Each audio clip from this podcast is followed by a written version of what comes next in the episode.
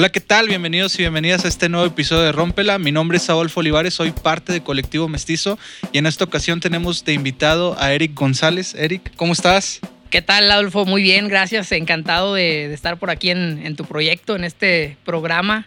Y pues feliz, ¿no? De, de echar plática el día de hoy. No, hombre, al contrario, Eric, muchas gracias a ti por por venir aquí con nosotros, por, como dices tú, echar una platicadita. Y pues de una vez vamos con todo, ¿no? A desmenuzar un poquito de las actividades que, que haces, haces y has hecho a lo largo de, de, tu vida. Me gustaría, por yo creo que una pregunta que, que, consideran algunos que es muy difícil, este, ¿quién es Eric?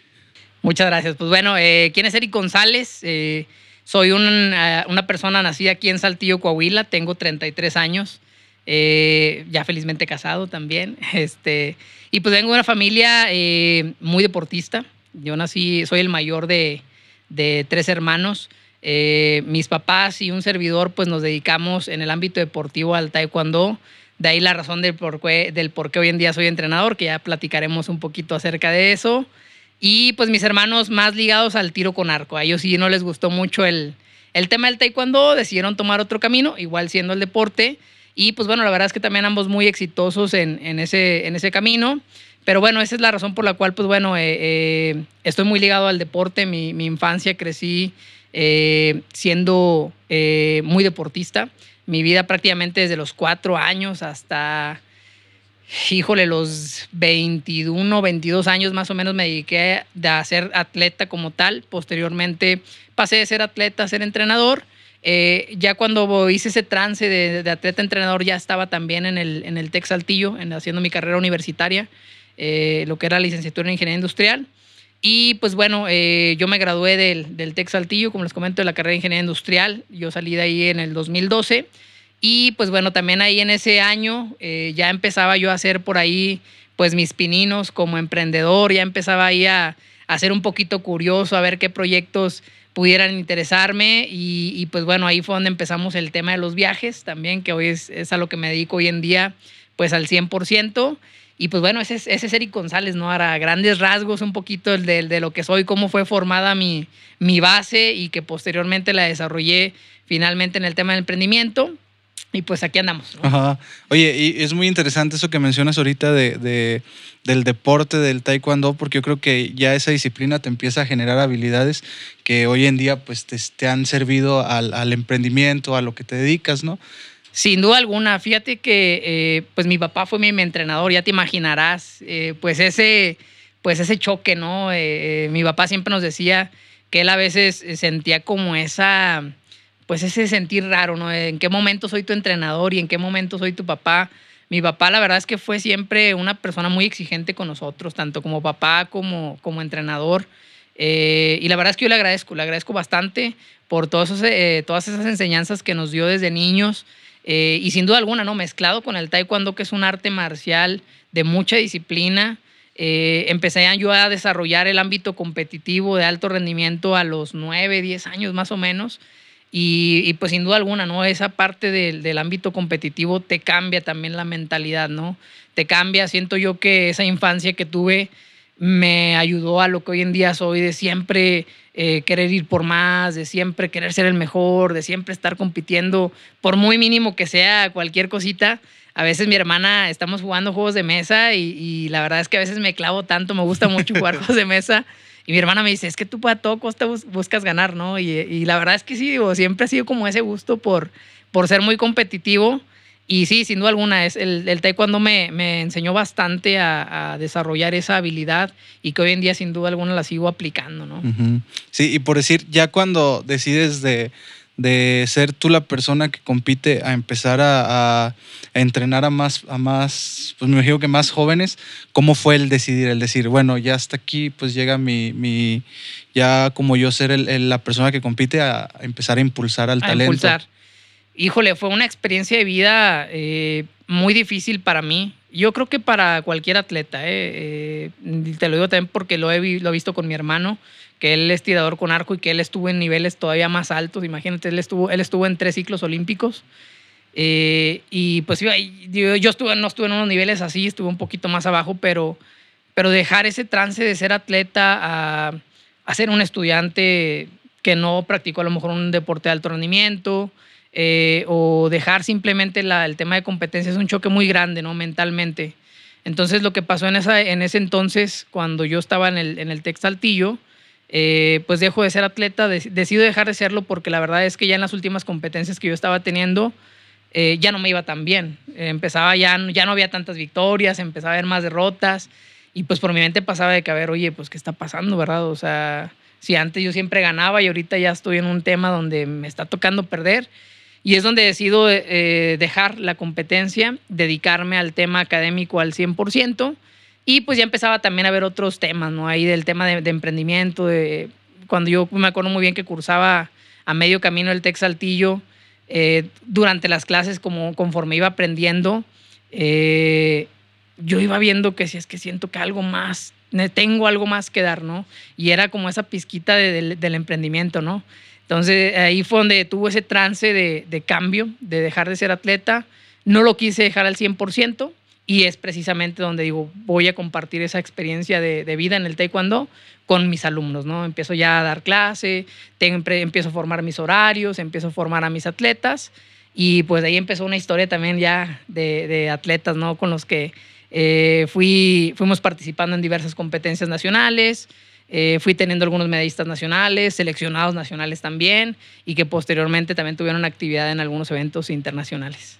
Sí, oye, y qué, qué interesante eso de pues no solamente decir, ah, pues ya dejo de, dedicarme al, taekwondo, sino decir, ok, dejo de, competir, pero pues tengo mucha sabiduría, tengo mucha, a lo mejor, experiencia que le va a faltar a los chicos y ahí motivarlos, ¿no? Más que nada yo creo que es eso, el motivar a, a las personas. Sí, fíjate que siempre he sido de esa mentalidad, como tú lo dices, me gusta mucho ayudar a las personas, me gusta mucho compartir esa experiencia no te voy a decir que me las sé todas, todas, porque la verdad es que no, uno nunca deja de aprender, pero me gusta mucho, me gusta mucho ayudar a las personas, motivarlas, me gusta trabajar por los sueños también de esas personas y para mí era todo un lujo, no era un privilegio el que llegaran alumnos eh, conmigo, eh, que me dieran esa confianza junto con los papás, trabajar con ellos y pues no te voy a decir que todo era color de rosa, ¿verdad? Obviamente había experiencias bien difíciles pero yo feliz, ¿no? Yo feliz de que tuviera esa oportunidad. Era, era como, siempre pensaba por mi, pasaba por mi mente el saber que ese era como mi granito de arena que yo aportaba a la sociedad, ¿no?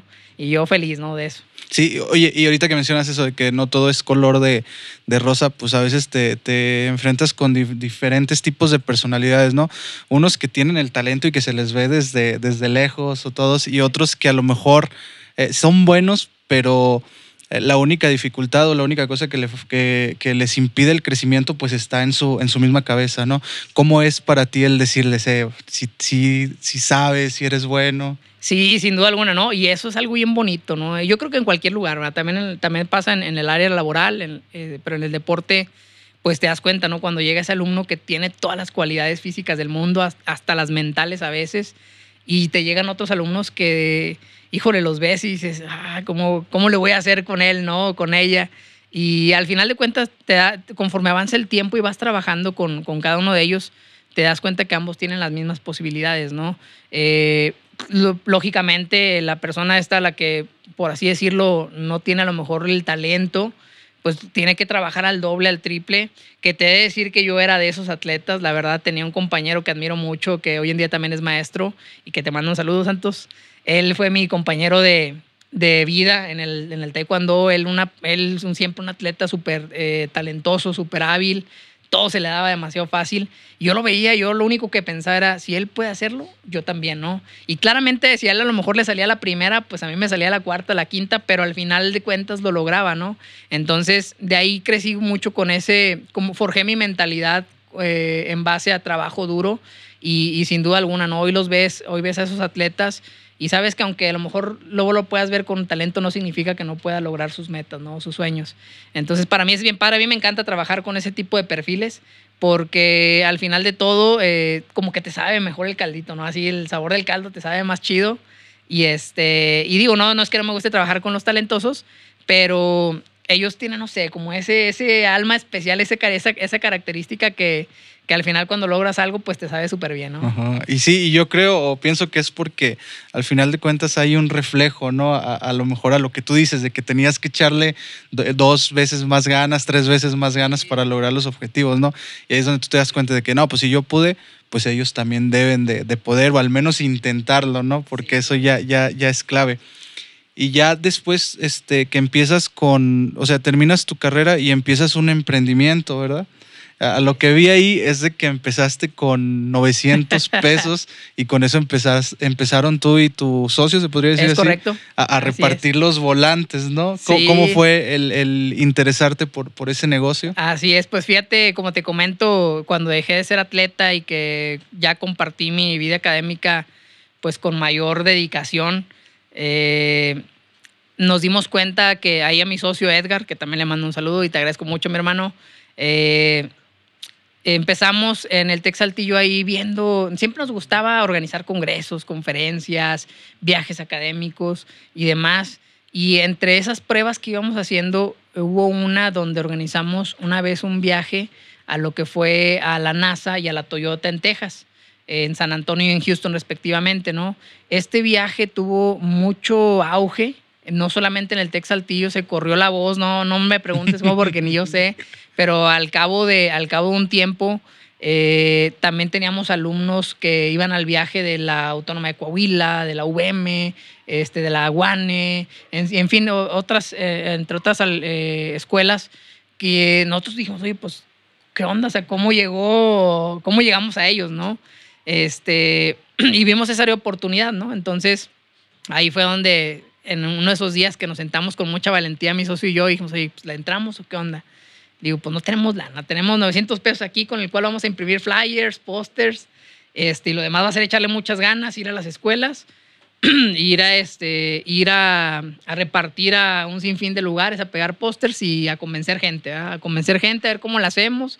La citamos aquí en el Texaltillo, la citamos en algún café, las convencemos, les generamos esa confianza porque pues lógicamente eh, tú sabes que, que a veces cuando no cuentas con una oficina o con algún, algo que te, que te ganche o que te dé esa seguridad, pues los clientes a veces no se convencen, ¿no? Entonces, pues ya te imaginarás el, el poder de convencimiento que estábamos tratando de jalar para juntar grupos. Y la verdad es que nos fue muy bien, ¿no? En el 2012 empezamos con ese, ese, ese ámbito de viajes académicos, no manejábamos otro tipo de mercado más que el puro académico y nos fue bastante bien. Al cabo del, del, para un año ya estábamos trabajando con universidades desde Mérida, Yucatán, hasta Tijuana. Eh, te fue, la, la, verdad es que mucho nos ayudó el que, el que tuviéramos mucha relación con las otras eh, sociedades de alumnos de las otras universidades también, ¿no? La verdad es que a mi socio y a mí nos gustaba mucho eh, relacionarnos, eh, participar en congresos fuera de aquí de Saltillo y eso nos generaba contactos, ¿no? Entonces, eso fue un punto de gran ayuda que yo la verdad sí les recomiendo que se relacionen muchísimo. No todo a veces es la, son las clases ni estar ahí encerrado. También dedíquenle un poquito de tiempo a sus actividades extra académicas porque eso puede ser la clave en tu futuro. Entonces, eh, pues así fue como lo hicimos, ¿no? Así fue como lo hicimos eh, eh, para crecer. Digo, al cabo de un año ya estábamos trabajando con más de 30 universidades a nivel nacional y pues nosotros encantados, ¿no? Imagínate unos chavillos allá apenas egresando del Tec Saltillo, conociendo ahí más o menos qué, qué, era, qué es lo que íbamos a decidir de la vida. Nos tocaba en aquel entonces, me acuerdo muy bien, todavía ser staff de esos grupos e íbamos y participábamos como otros viajeros más y era, era un cotorreo bien chido porque pues te tocaba convivir mucho con, con tus propios clientes, por así decirlo, ¿no? Que al final de cuentas, pues se terminaban haciendo amigos tuyos. Porque, pues, literal éramos de la misma edad para aquel entonces, ¿verdad? Ahorita, pues, bueno, ya estoy un poquito más viejillo. Pero así fue como empezamos, así fue la historia de, de Travel Site. Sí, de hecho, está bien interesante el, el cómo empezar con, con solo lo, los 900 pesos y, y, entenderle que iban a, a, a talacharle, que tenían que, que meterle eh, mucha inversión, a lo mejor ya no de dinero, pero de tiempo, esfuerzo y sobre todo eso que dices del poder de convencimiento y cómo era pa, para ustedes el, el, porque tienes que tener un speech, ¿no? Con claro. el que vas a llegar a, a ganchar el cliente, cómo fueron aprendiendo o qué les ayudó, porque yo creo que aprendes a veces más del no que del sí. Que del sí ¿Cómo, fue, ¿Cómo fue el, el empezar a, a generar ese speech y a decir, ching, vamos a tocar una puerta. Sí, fíjate que, bueno, ya, ya cuando te toca el vivir la parte de como vendedor como tal, pues yo creo que debes de estar mentalizado a que el no va a estar muy presente, ¿no? Y sobre todo también ser consciente qué es lo que estás ofreciendo, ¿verdad? Nosotros decíamos en aquel entonces, bueno, no estamos ofreciendo el típico viaje a Vallarta, por ejemplo, que en aquel entonces eran muy comunes, eh, donde van a pagar a lo mejor 3 mil, 4 mil pesos de aquel entonces, versus nosotros que ofrecíamos un viaje del doble, ¿no? De 7 mil pesos, de 6 mil y cachito. Dice, oye, pues ¿cómo le vamos a hacer? Y bueno, hay que, hay que entender que lo que ofrecemos no es un viaje para cualquiera, ¿verdad? Eh, agrégale que todavía tenía que ser, muchos de nuestros clientes tenían, hacían su trámite de visa por primera vez, iban a viajar a los Estados Unidos, entonces era otro reto más, ¿no? Pero ahí nacía, ¿no? Como que teníamos mucho esa, chispa y esas ganas de querer eh, hacer que la gente conociera otra cultura, otra forma de trabajar, porque el conocer cómo trabaja la Toyota, que es una empresa automotriz pionera en ese ámbito, eh, y darse cuenta cómo es que trabajan mezclados con una cultura americana, pues olvídate, o sea, era otro, otra forma muy distinta de trabajar a lo que hacían aquí, ¿verdad? No digo que aquí sea malo, pero era muy distinto el choque cultural, ¿no? Entonces, como que eso nos motivaba mucho y como eso, eso hacía que la gente se convenciera, ¿no? Y empezaban a mover cielo, mar y tierra para tramitar visa, para ir haciendo sus pagos. Eh, planeábamos muy bien de, de, forma que los viajes por lo menos se hicieran con un año de anticipación para que nuestros clientes tuvieran la oportunidad de hacer sus trámites con tiempo también, ¿verdad? Entonces, pues era meterle mucho, mucha galleta, mucho feeling y estar convencidos, ¿no? De que, lo que estábamos ofreciendo era algo único. Y yo me acuerdo muy bien en aquel entonces, eh, el ingeniero Antonio Escobedo Bocardo, que también lo admiro muchísimo, el ingeniero me ayudó bastante en, el Tech Saltillo para crecer. Eh, él me recomendó un libro que se llama La Estrategia del Océano Azul. No sé, no sé si te ha tocado leerlo. Sí me suena, sí lo he escuchado. No, hombre, la verdad, si no te lo has aventado, aviéntatelo. Es una joyita el libro, ese, ese, ese, ese libro, porque te habla precisamente de cómo crear proyectos que, aunque parezcan, eh, aunque parezca un proyecto que ya existe, cómo encajar en un océano rojo, ¿no? Cómo hacer la diferencia de un océano rojo. Y, me acuerdo muy bien porque en ese libro habla precisamente de la diferencia que hace el Circus du Soleil, ¿no?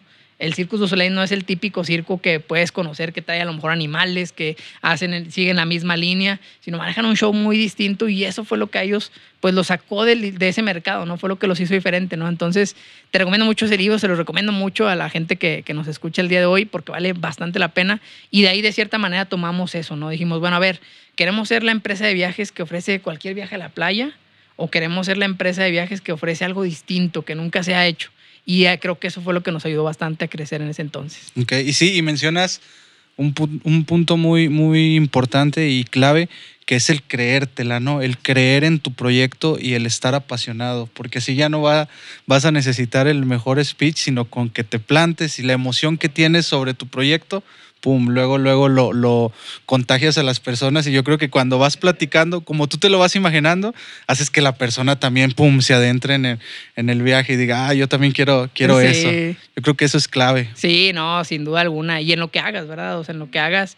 Eh, me acuerdo muy bien, por ejemplo, eh, escuchaba el, post, el podcast de, de Atanel que mencionaba en una parte que decía, es que nosotros cuando salíamos a tocar, pues salíamos a plantarnos como una banda chida, ¿no? No como una banda más de las del montón, sino como una banda de las que está a la par de la banda, de la banda titular, ¿no? Y sí es cierto, o sea, tiene toda la razón porque al lugar donde vayas, según como tú te pares y la energía que le impregnes, así es como te van a percibir, ¿no? Entonces es lo que hacíamos. Nosotros no nos vendíamos como un alumno más, nos vendíamos ya como aquellos en aquel entonces unos empresarios jóvenes y que emitíamos esa seguridad y creo que eso nos ayudaba bastante, ¿no? Ok, sí, como dicen, para hacerlo hay que parecerlo. Hay que parecerlo, sí. Y, y, entonces de ahí empezaron ustedes con, con tours para escuelas, ¿no? Y después la, la, gente con la, con la que tenían ahí contacto le decían, eh, ¿no tienes otro, otros viajes, otro tipo de, de, sí, pues de entretenimiento de viajes?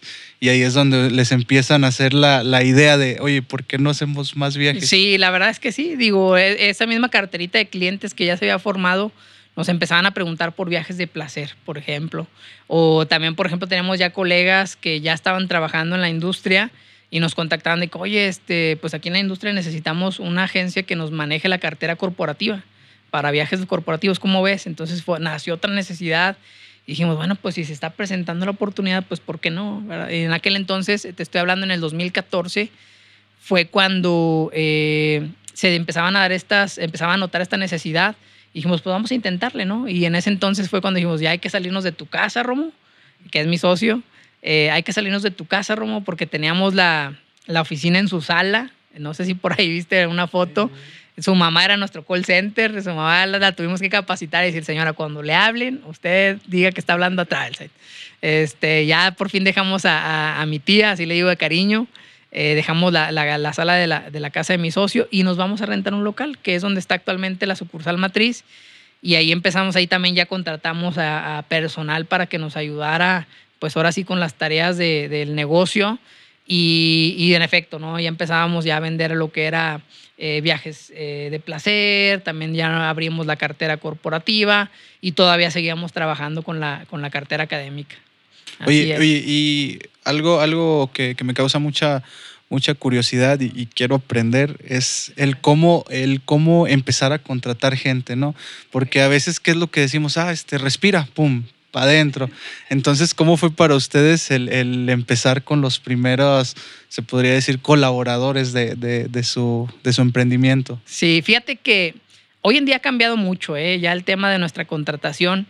En aquel entonces sí nos basamos mucho con, con eh, expertos en el tema y, y contratamos a una persona que ya traía experiencia en el ámbito de viajes y eso nos ayudó bastante, la verdad es que eso nos ayudó bastante porque imagínate, nosotros no, man no manejábamos nada de, de, viaje de placer, o sea, estábamos verdes, ¿no? En aquel entonces, pero teníamos que proyectar que lo sabíamos todo, ¿no? Entonces, este, eh, en aquel entonces sí nos basamos, esta persona nos ayudó muchísimo, digo, ahorita ya, ya no está con nosotros, pero eh, nos ayudó bastante y después ya empezamos a tomar forma de lo que nosotros buscábamos, ¿no?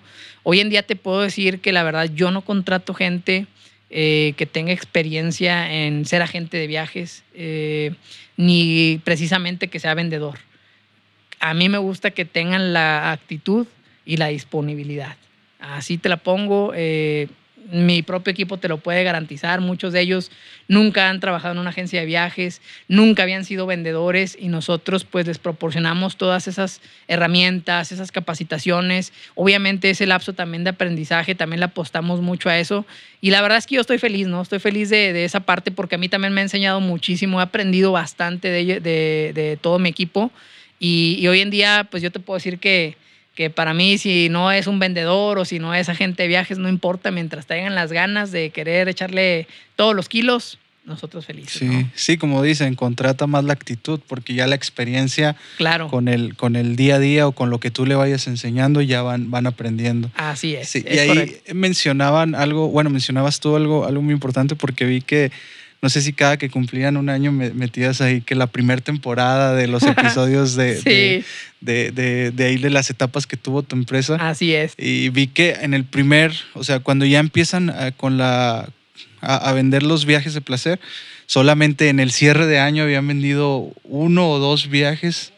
Entonces, ahí cómo fue la, o cómo adoptaron la mentalidad de decir, sí, no, no te rindas, vamos a, vamos a darle. Sí, es, eso estuvo bien, bien cañón, ¿no? Digo, pues al final estás aprendiendo en todo momento, ¿no? Y nosotros creo que abrimos en, en la peor etapa de, del año, abrimos un primero de diciembre la oficina eh, y al abrirla, pues obviamente en diciembre la gente que ya había reservado sus viajes para viajar en ese mes, pues ya lo había hecho con anticipación. Eh, es una temporada, agrégale, que es de estar mucho con la familia, de, de, sí salir de viaje, pero sales de viaje a lo mejor a visitar a los tíos de otra ciudad, ¿no? A tu familiar que está en otra ciudad, no precisamente como tal de vacaciones, ¿no? Entonces, eh, me acuerdo muy bien aquella vez que abrimos un primero de diciembre la oficina y dijimos, ya vamos a empezarle, órale, vamos a darle. Y pues hicimos inauguración, hicimos un fiestón tremendo y demás. Y a los días se acercó a una amiga, Cristina, muchas gracias por esa confianza que ya ves. Ella fue la que nos compró ese, ese, un vuelo, me acuerdo que fue, compró un vuelo. Y pues olvídate, ¿no? Bien felices por esa primera venta, pero después de todo el mes, literal estuvo muerto, estuvo en ceros. Y dijimos, oye, pues qué onda, si es lo que realmente queremos, si va a funcionar, no va a funcionar, porque ya le invertimos a, a la oficina, compramos muebles, la, de, la adecuamos, o sea, teníamos como esa incertidumbre, pero dijimos, no, tenemos que hacer que funcione. O sea, siempre fue la mentalidad así de que tenemos que hacer que funcione y entrando enero, vamos a echarle todos los kilos y pues gracias a Dios nos fue muy bien entrando enero y de ahí ya empezamos a agarrar vuelo, ¿no? Pero el primer mes la verdad es que sí nos llevamos un susto que, que pues, oye, ¿qué onda? ¿Si va, si va a funcionar o no? Y sí, o sea, como mencionas, fue ahí como que la, la experiencia que se agarró de decir, ah, bueno, un negocio de viajes no se, no se abre en, en, diciembre. Y ya este, de ahí este, empezaron, como quien dice, a hacerse su, su cartera de, de, clientes, pero yo creo que ahí lo, lo, importante es la, como quien dice, la, la publicidad de, boca en boca, ¿no? La, los mismos clientes se van quedando con una buena idea, con una buena imagen de, de lo que ustedes hacen y empiezan a agarrar más clientes. También vi ahí algo, algo Eric, de ahí de esos episodios, de que una persona eh, les pagó a ustedes un viaje con una tarjeta clonada este, ahí, ¿qué, ¿qué, pasaba por tu mente? Porque sí vi que la, la era de arriba de 100 mil pesos lo, no, que, lo que había pagado ahí él. Fue, fue desde las historias, hasta la piel se me pone chinita, donde sí. todavía recuerdo muy, no se me olvida esa experiencia. Y son experiencias que duelen, pero te enseñan, ¿no? Eh, era el 2017, en aquel año, febrero, no, me acuerdo qué día exactamente, pero fue en febrero del 2017 eh, llega una persona con nosotros, se presenta, dice que quiere que le eh, vendamos servicios para su compañía. Eh, pues hacemos el trámite de, como cualquier otro viaje. Nos paga con una tarjeta. Lamentablemente esta tarjeta pues era clonada. Nosotros no nos percatamos. Tú ves una tarjeta y ves, veíamos una tarjeta literal como cualquier otra. Y, pues bueno, ya cuando eh, quisimos hacer el corte con el banco, el banco nos, nos, nos, notifica que hay un movimiento sospechoso y pues lamentablemente sí nos confirma que, que la tarjeta era clonada y que el dinero no se nos podía depositar. Era cantidades arriba de 120 mil pesos.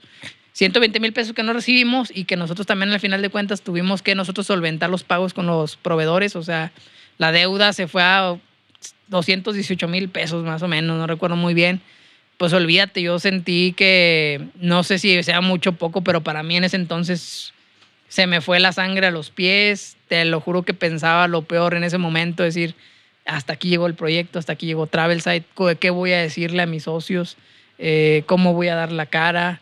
Tenemos clientes en tránsito todavía, como, o sea, fue un pasar de, de pensamientos que te sabotean, al final de cuentas te sabotean y, que bueno, al final tomé la decisión de, lo platiqué con mi familia, mi familia me dijo, te apoyamos, si necesitas dinero para solventar el negocio en lo que creces, toma la confianza. Entonces, entre préstamos que, que me ayudaron mis familiares, eh, tuve que sacar un préstamo, también me endeudé con el banco, es una realidad. Y dije, pues bueno, aquí para adelante, ¿no? Entonces le echamos muchas ganas, gracias a Dios salimos adelante lo antes pensado de esa deuda que, pues sin deberla ni temerla, pero pues nos enseñó, ¿no? Nos enseñó y fue para mí fue al final como una experiencia, si, si pude con eso, pues con cualquier otra cosa que venga, se puede, ¿no? Y, y justo volví a como a sentir algo así similar cuando se viene la pandemia en marzo del 2020, donde va, se va a cerrar la oficina, va a estar parado, no va a haber venta. Sí me llegó como ese sentimiento de preocupación, pero ya no tanto, ya no tanto como aquella vez. Dije, no, si ya pudimos una vez, otra vez se puede. O sea, sí se puede, tuvimos la paciencia, fuimos muy mesurados para no, obviamente, no caer en algún error. Y pues también gracias a salimos adelante de esa pandemia y, y, que bueno, pues ahorita gracias a la confianza de, de, nuestros clientes, de conocidos, que nos mandan gente, que también nos consumen nuestros servicios, pues es que hemos, hemos podido volver a, a agarrar vuelo, ¿no? Uh -huh. Y ahorita a lo que mencionas de que cuando ya te dicen de que no, pues este, estás metido en esta bronca, debes tanta lana, pues al final de cuentas, al estar uno en, en, una posición de liderazgo, pues tiene que apechugar, ¿no? Y, no mostrar a lo mejor el chin, estoy apurado o el estamos, que podría decir que casi este, estamos ya para abajo para cerrar todo esto. ¿Cómo era para ti el, el el llevar el día a día con las personas que estaban en tu equipo para, para que no, porque todo se contagia, ¿no? Si sí, es, claro. son cosas buenas, está padre, pero cuando uno anda aguitado, pum, todo, sí, claro. todo se viene para abajo. Sí, no, no, no te voy a negar que hubo días de, de llorar, pero si lloraba era eh, solo, ¿no? Allá atrásito, ya llegando a la casa. Eh, no lo hacía con mi equipo de trabajo porque, como tú dices, no se contagia, ¿no? Y, y mucho menos tomé la postura de presionarlos, sino más bien motivarlos, de que saben qué, pues ya vivimos esta, esta experiencia, ya ni hablar, vamos a echarle ganas, vamos a echarle todos los kilos, venta por venta, vamos a ir creciendo y, y, todo va a salir bien, ¿no? Y era la manera en que día con día, ¿verdad? Y era no despegarme de mi equipo. yo volví a fungir en ese entonces todavía como un vendedor más, como un agente adicional, porque todavía se prestaba, para la magnitud que teníamos de empresa, todavía yo podía, ahora sí que entrar al ruedo a vender, yo me metía a vender también, entraba al quite, y, este, y era la manera, ¿no? Pero sí no entrar con una, con una mentalidad de me siento mal y luego lo contagias al de lado, ¿no? O te sientes preocupado y el de lado también lo siente, ¿no? O presionas de que vamos a vender y vamos a vender, vamos a vender y pues lo menos lo, lo que vas a terminar logrando es que no se venda, ¿verdad? Este, entonces, esa era la, postura que tomé en aquel entonces y te digo, pues bueno, afortunadamente logramos salir de esa experiencia y hoy la cuento pues como un aprendizaje, ¿verdad? No te voy a decir que me da gusto, pero sí un aprendizaje que, del cual yo... Eh, pues no lo voy a olvidar jamás. Sí, y ahorita mencionabas algo, algo muy interesante, Eric, el decir, si pudimos salir de esta, ¿qué, otras cosas no podamos este, salir, salir a flote, ¿no? Y eso es clave, porque muchas veces eh, nos está pasando, nos la estamos yendo mal una, dos, tres veces, empezamos a ver las cosas negativas, pero no volteamos a, de manera objetiva a decir, ah, bueno, mira, tuviste esta situación y saliste, pues échale, échale ganas, échale échale todos los kilos para que puedas salir de la situación. Es correcto. Ajá, y por decir, este, empiezas pues ya ahorita a tener crecimiento y ahorita pues no solamente son, son, es una sucursal o una matriz, sino a lo que vi son cinco más, si mal no recuerdo, que son tres de aquí de Saltillo, eh, una en Monclova. Así es. Y la de Ramos Arizpe. Y la de Ramos Arizpe, así es, Entonces, este, ahí está padre porque entonces el proyecto ha estado creciendo, ¿no? Y, no pueden decir, ah, no, pues es que tú vas a verte o algo, sino que hay trabajo tanto de, esfuerzo, de convencimiento. Entonces, ¿cómo era, es para ti el, el picharle la idea a algún socio para que pueda abrir, puedan abrir otra sucursal? Sí, fíjate que la idea de crecer empezó por ahí del 2016 más o menos, donde yo, eh, pues en una de esas tardes, donde, pues ya sabes, ¿no? Los emprendedores siempre estamos pensando ideas, ideas, ideas. Y, en esas tardes dije, voy a, voy a empezar a arrastrar lápiz de, del qué sí está bien hacer y qué no está bien hacer, ¿verdad? Y fui creando, pues, básicamente esa metodología de trabajo que hoy en día aplicamos, pues, con las nuevas sucursales, ¿no? Eh, creamos esa metodología, esa forma de trabajo, esa filosofía, porque tenemos una filosofía de trabajo. Eh, y que bueno, en el 2016 dije, ya estamos listos para empezar, perdón, en el 2019 eh, dije, ya estamos listos para empezar a crecer.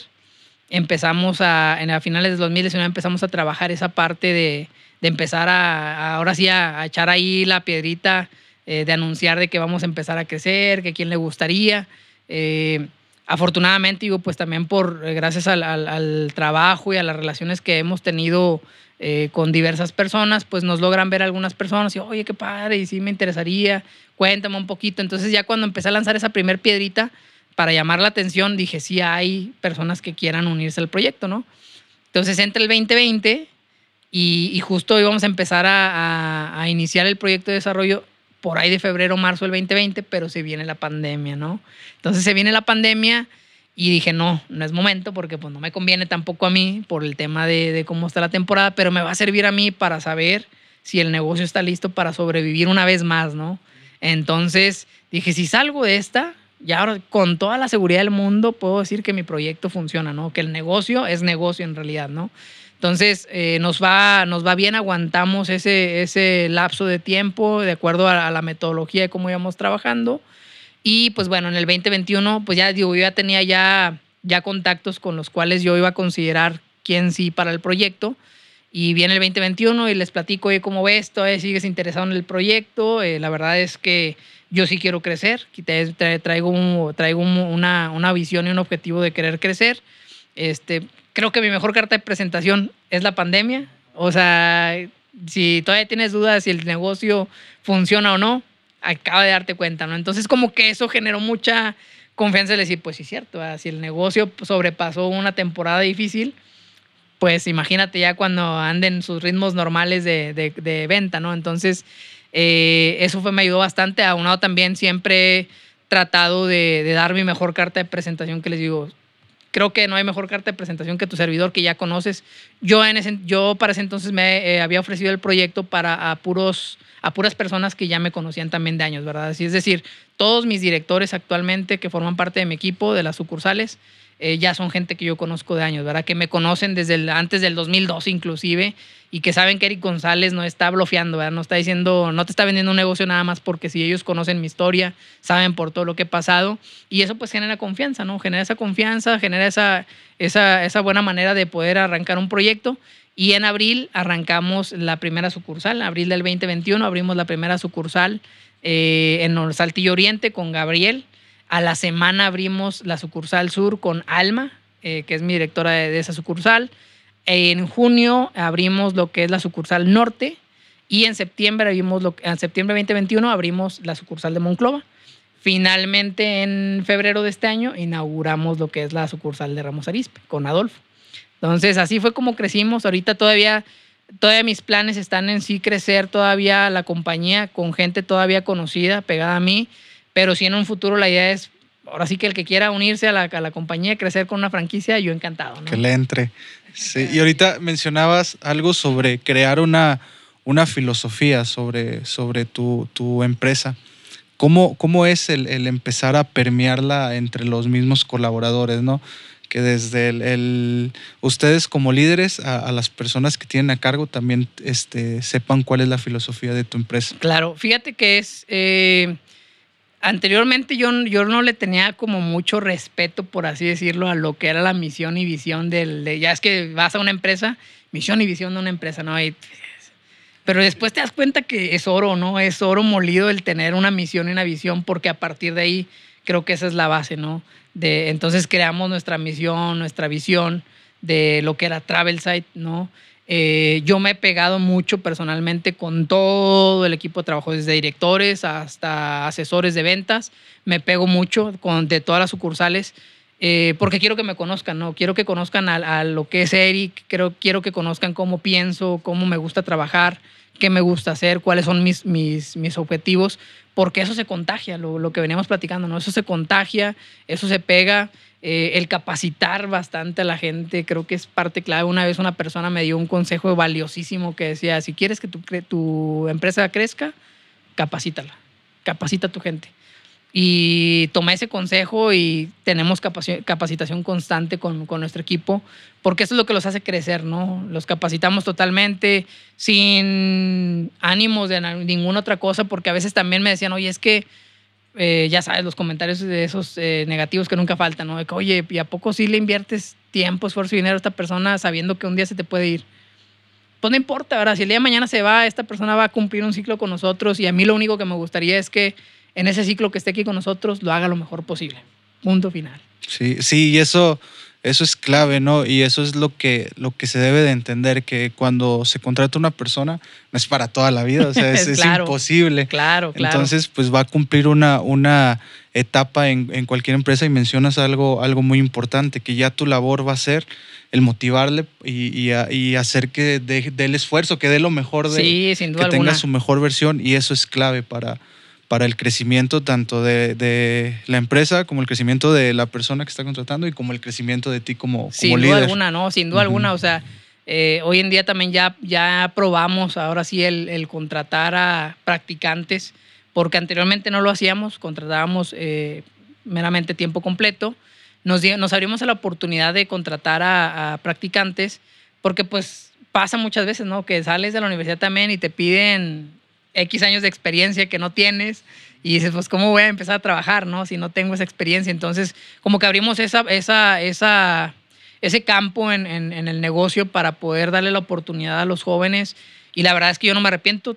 Me ha, han, llegado, han llegado practicantes allá a nuestras oficinas buenísimos, con muy buen talento, eh, que le hemos apostado y eh, a veces cuando hemos tenido juntas y oye, es que no van, van así los resultados y nos falta mejorar y, y me dicen, es, me dicen, es que es practicante y le digo, pues es que a veces se me olvida que es practicante porque veo que tiene la capacidad, ¿no? Veo que tiene la capacidad. Le digo, si lo quieren ver como, como un halago, tienen la capacidad como cualquier otra persona, ¿no? Entonces como que ahí medio mediamos las cosas, pero es cierto, ¿no? O sea, ha llegado, ha llegado, ha llegado practicantes bastante, bastante buenos, con muy buenas, muy buenas actitudes y habilidades. Entonces, pues yo creo que vamos a seguir apostándole también a ese, a ese campo. Eh, y como te digo, pues es pegarnos, ¿no? Es pegarnos eh, nosotros como líderes de, de, de estas áreas, para hacer crecer a nuestra gente, ¿no? Sin importar qué vaya a pasar mañana. Yo sé que mis practicantes el día de mañana a lo mejor no van a estar con nosotros, pero me gustaría que por lo menos el día de mañana que se vayan digan, tuve una excelente área de oportunidad aquí para crecer y desarrollar. Y yo siempre les digo, ustedes hagan y deshagan. O sea, aquí ustedes tienen para hacer y deshacer, pero aprendan. Van a aprender a las buenas, van a aprender a las malas, pero van a aprender de todo. Entonces, esa es la, como la filosofía ¿no? que, que manejamos. Sí, y está, está interesante todo, todo eso de, de, darles la libertad, ¿no? De que aprendan, de que se caigan, de que, de que pues como dices tú, el, el, que se den cuenta de las habilidades que tienen y que de ahí al rato ya se van a ir y a lo mejor van a recordar, ah, pues yo estuve eh, de jefe a un chavo que se llama Eric y le aprendí esto, esto, esto, y yo creo que eso ya queda más como satisfacción sí, sin duda personal. Alguna. Ajá, y por decir, Eric, en los momentos, porque como mencionas ahorita, siempre eh, no todo es de, de, color rosa, ¿no? Hay, hay momentos en los que no nos va de la mejor manera, hay momentos en los que decimos todo nos sale mal. Este, ¿Qué es lo que pasa por tu mente en, en aquellos, como quien dice, en aquellos declives que has tenido? ¿Qué pasa? Pues, híjole, mira, como te lo he venido comentando, el taekwondo para mí y lo que la experiencia que tuve en ese, en ese ámbito me enseñó muchas cosas, ¿no? Entre ellas la derrota, ¿no? Eh, te puedo asegurar que perdí más veces de las que gané en, en torneos y, y, pues te haces, ¿no? Esa mentalidad, ¿no? De, oye, hasta eso no, no es que ya lo veas normal, pero ya sabes lidiar, ¿no? Con, con, esa parte del fracaso, esa parte del no, esa parte negativa, ¿no? Entonces, eh, eh, pues, ¿qué pasa? Es relajarme, respirar. Eh, soy muy llorón, si lloro tengo que llorar y, y, respiro y otra vez me levanto y a darle, ¿no? Siempre es lo que, lo que pienso, ¿no? Suelta lo que tengas que soltar, pero respira y vuelve a darlo otra vez, ¿no? Vuelve a intentarlo otra vez, vuelve a echarle ganas de nuevo, a empezar si es necesario. Y, y créeme que para mí el empezar de cero ya es algo bien natural, o sea, ya no es... Mucha gente a veces me ha dado, me ha dado cuenta que ya no quieren volver a empezar de cero, no les cuesta muchísimo. Y para mí creo que si empezara algo de cero, para mí sería algo bastante natural, ¿no? Entonces es la forma en que veo las cosas para, para poder salir adelante cuando algo malo pasa, ¿no? Sí, y oye, y qué, padre que toques ese punto de, como quien dice, vaciar las emociones, ¿no? Y si es de, tirar la lagrimita, de llorar, pues que no exista problema. Hay una cancioncilla de, de David Bisbal que se llama Mi Princesa. Hay un verso en el que dice, dice mucha gente que los hombres nunca lloran, pero yo he tenido que volver a mi niñez una vez más. Y yo digo, no, pues sí, o sea, no, muchas veces nos queremos ser los, los fuertes de que, nada, aquí no pasa nada, este, yo soy un macho, no, no lloro, pero pues a final de cuentas eso no nos quita que somos humanos, que somos seres emocionales y que hay que, que como quien dice, sacar las emociones que tenemos para que no estén dentro de nosotros y nos pudran de, de cierta manera. Sí, claro, sí. Yo, yo te puedo asegurar que a mí en ese tipo de momentos me da a lo mejor un poquito más de, tristeza eh, que de enojo, ¿no? Porque a veces pasa, ¿no? Que te frustras, te enojas y pierdes a veces la cabeza, ¿no? A mí me pasa, creo que a lo mejor sí me agüito, sí lloro, sí suelto, pero hasta ahí, ¿no? O sea, eh, uno tiene que saber que la vida pues tiene que seguir, ¿no? Entonces hay que volver a intentar, a darle y así es la, así es la vida, ¿no? Así sí, es como hay sí. que intentarle. Sí, a final de cuentas todo, todo pasa, ¿no? Tanto las cosas buenas como las cosas malas, pues va a tener una fecha de caducidad. Sí, y ya para, para terminar, Eric, nos gustaría que nos dieras tres consejos que te han catapultado a ti al, al, al lugar en donde estás ahorita. Tres consejos, pues bueno, eh, el primero, que nunca se rindan. Esa una de las frases que cada mañana siempre me repito a mí es nunca, nunca, nunca, pero nunca te rindas. Esa es como la frase y lo repito constantemente porque pues lógicamente vivimos día con día con, con obstáculos, ¿no? Entonces a veces no hay quien te pueda motivar a, a, que des ese salto más que tú mismo, ¿no? Entonces nunca se rindan como emprendedores, nunca se rindan si okay, están trabajando. Vamos a parar porque ¿A pasa de igual, sí que empezamos con igual con los consejos, ¿verdad? Sí. Desde Listo, pues bueno, el primer consejo que yo les daría es eh, que nunca, nunca, nunca, pero nunca se rindan, porque esa es la clave muchas veces, ¿no? La constancia, el estar ahí insistiendo eh, para lograr cualquier objetivo, ¿no? Seas emprendedor, seas deportista, trabajes en alguna compañía importante o que para ti sea de tu gusto, nunca se rindan, ¿no? Porque eh, hoy en día queremos, vivimos en una generación donde queremos todo más rápido, ¿no? Todo a la, de inmediato y la verdad es que las cosas buenas toman su tiempo, ¿no? Ese sería mi primer consejo. Mi segundo consejo serían ahorren, ahorren todo lo que se pueda, porque muchas veces también eh, pasa que empezamos a, a, saborear esos, los ingresos, ¿no? Bien merecidos, ¿verdad? También, pero, pero a veces nos los gastamos en cosas que, pues se nos va el dinero simplemente, ¿no? Entonces ahorren para que puedan eh, efectuar sus próximos proyectos con mayor rapidez también. Y el tercer consejo que les daría, pues yo creo que sería capacitarse, sin duda alguna, capacitarse. Eh, eh, hoy en día yo tomo cada capacitación a la que pueda, sea de ventas, sea de recursos humanos, sea de finanzas, sea de cualquier índole que a mí sea de mi interés, lo tomo, porque muchas veces pensamos que el graduarse de una licenciatura es ya prácticamente lo máximo o después de ahí una, un posgrado, una maestría y la realidad es que nunca vamos a dejar de prepararnos. Es la, es la realidad, más como emprendedores. Creo que como emprendedores aprendemos mucho a través de la experiencia, pero también si podemos apoyarnos de aquellos expertos o de esos temas que no se imparten en la escuela, creo que vamos a poder reforzar esa parte como emprendedores. Ok, muchas gracias Eric. Sé que alguno de estos consejos le va a servir a, las personas que nos están ahí escuchando, viendo. Este, ¿Dónde te puede encontrar la, las personas que quieran a lo mejor un servicio de, tu empresa o que simplemente quieran conocer un poco más de, Eric? Claro que sí, pues bueno, eh, para nuestra compañía nos pueden encontrar en redes sociales, Instagram, Facebook como TravelSite.mx, ahí pueden encontrarnos. Eh, en mi Instagram o redes sociales como Eric González, también me pueden seguir. Por ahí, pues en mis redes sociales trato de compartir contenido, pues meramente de emprendimiento, eh, de mi persona también. Digo, no, no soy muy, mucho de memes a veces, pero, pero sí de compartir a lo mejor eh, algún, algún consejillo ahí de que les pueda servir a otros emprendedores. en, en, nuestras redes sociales como, como TravelSite, pues sí hablamos de viajes, de todo lo que quieran. En cualquier parte del mundo este, vamos a poder ofrecerte algún servicio. Pero bueno, ahí nos pueden encontrar en esas redes sociales. Y sí, mencionas algo, algo padre. Este, ahí yo lo, lo que sí veo que, que, publicas muchas cosas que logran inspirar, ¿no? Eh, por decirlo, lo que contabas ahí de, de la. De, de, los episodios de tu empresa, esos yo me los chuté, los, los que tienes hasta ahorita y están muy interesantes y a todos se les saca algún aprendizaje, ¿no? Sí, claro, así es. Ese es el único objetivo, ¿no? El, el, si algo les sirve de lo que uno ha vivido como, como experiencia, pues adelante que lo tomen, ¿no? Como yo te puedo decir de, de me he escuchado tu podcast y he conocido a gente que no conocía y que digo, wow, o sea, qué experiencia han generado a través de, de sus proyectos, de su vida.